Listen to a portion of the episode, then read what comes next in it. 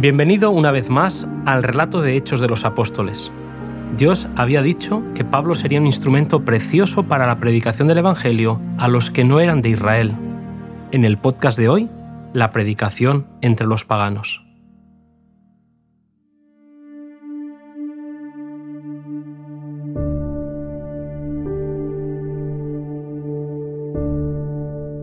De Antioquía de Pisidia, Pablo y Bernabé fueron Iconio.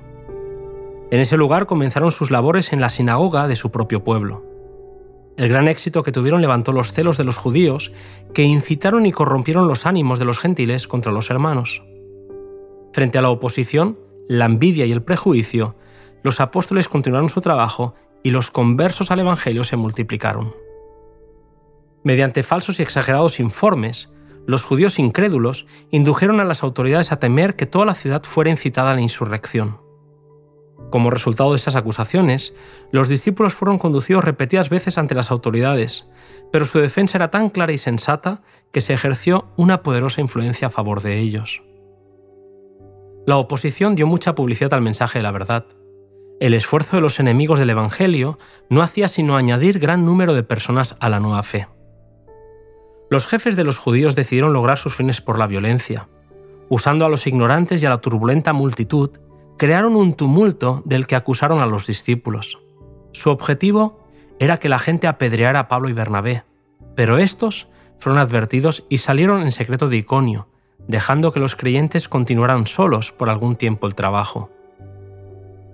En todo tiempo y en todos los países, los mensajeros de Dios han sido llamados a afrontar acerba oposición de parte de aquellos que deliberadamente escogían rechazar la luz del cielo. A menudo, mediante la tergiversación y la mentira, los enemigos del Evangelio han triunfado aparentemente, cerrando las puertas por las cuales los mensajeros de Dios podían tener acceso al pueblo. Pero estas puertas no pueden permanecer cerradas para siempre, y a menudo al volver los siervos de Dios después de un tiempo para reanudar sus labores, el Señor ha obrado poderosamente en su favor y los ha habilitado para establecer monumentos destinados a glorificar su nombre. Expulsados de Iconio por la persecución, los apóstoles fueron a Listra y Derbe. Cuando trataron de explicar las verdades sencillas del Evangelio, la gente quiso relacionar esas enseñanzas con su propia creencia supersticiosa a Júpiter. Los discípulos se esforzaban por apartarlos de esa creencia popular, presentando al Dios Creador e introduciendo en el discurso la belleza y la obra amorosa del Hijo de Dios. Con el Espíritu y el poder de Dios, Pablo y Bernabé predicaron el Evangelio en Listra. En una ocasión, Pablo vio a un lisiado que tenía fe para ser sano, y en presencia de los allí presentes ordenó al lisiado que se pusiera de pie. El hombre se alzó milagrosamente y las gentes gritaron con admiración, Dioses semejantes a hombres han descendido a nosotros. Basados en sus tradiciones, a Bernabé le llamaron Júpiter, el padre de los dioses, debido a su venerable apariencia, su digno porte y la suavidad y benevolencia expresadas en su rostro.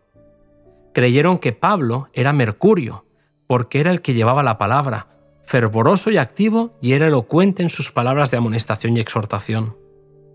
Ansiosos por agradar a los visitantes, ofrecieron sacrificios y presentes a los apóstoles, que sorprendidos por la actitud de aquellos hombres, reaccionaron rompiendo sus ropas y gritando, Varones, ¿por qué hacéis esto? Nosotros también somos hombres semejantes a vosotros, que os anunciamos que de estas vanidades os convirtáis al Dios vivo, que hizo el cielo y la tierra, la mar y todo lo que está en ellos fue casi imposible disuadir a los paganos de su intención de ofrecer sacrificio. Habían creído tan firmemente que esos hombres eran en verdad dioses y era tan grande su entusiasmo que estaban poco dispuestos a reconocer su error. El milagro que habían presenciado era incontestable, y fue necesaria mucha persuasión de parte de Pablo para que el pueblo fuera convencido para abandonar su propósito. Poco costó a los habitantes de Listra para pasar de considerar a los apóstoles como dioses a atacarlos por la fuerza cuando los judíos los incitaron a odiar a los predicadores del Evangelio. Entregándose a la influencia del mal, los listrenses quedaron poseídos de una furia satánica y echando mano de Pablo le apedrearon. El apóstol pensó que su fin había llegado.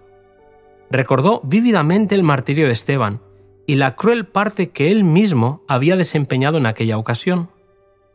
Cubierto de magulladuras y desmayando de dolor, cayó al suelo, y la enfurecida multitud lo sacó fuera de la ciudad pensando que estaba muerto. Frente a esta irrazonable oposición y cruel persecución, los creyentes permanecieron leales y fieles.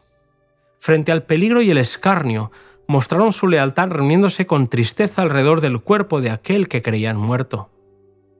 ¿Cuál no fue su sorpresa cuando en medio de sus lamentos el apóstol levantó repentinamente la cabeza y se puso en pie, con alabanza de Dios en sus labios?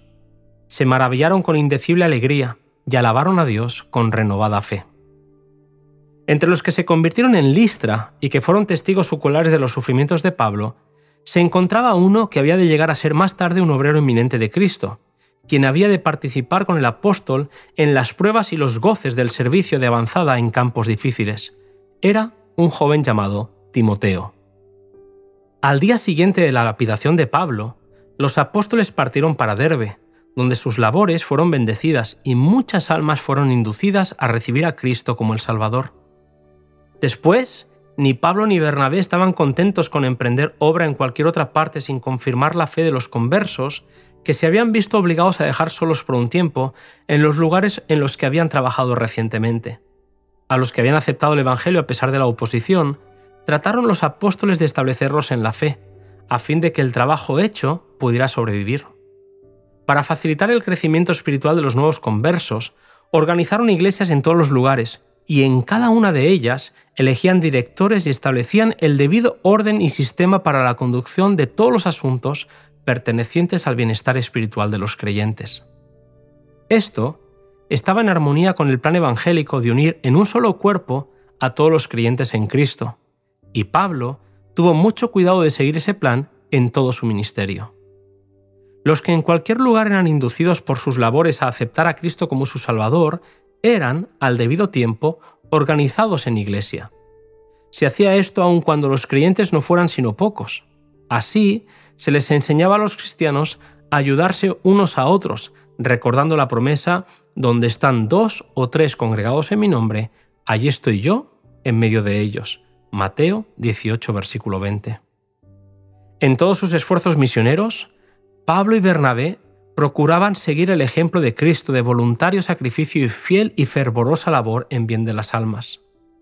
Siempre despiertos, celosos e infatigables, no tomaban en cuenta su personal inclinación y comodidad, sino que en incesante actividad y llorando anhelosamente, sembraban la semilla de la verdad.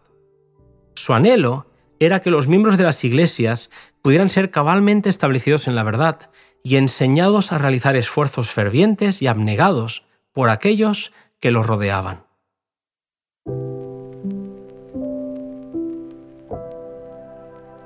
El primer viaje misionero se acercaba rápidamente a su fin, pero un capítulo apasionante nos espera en el siguiente podcast, Judíos y Gentiles.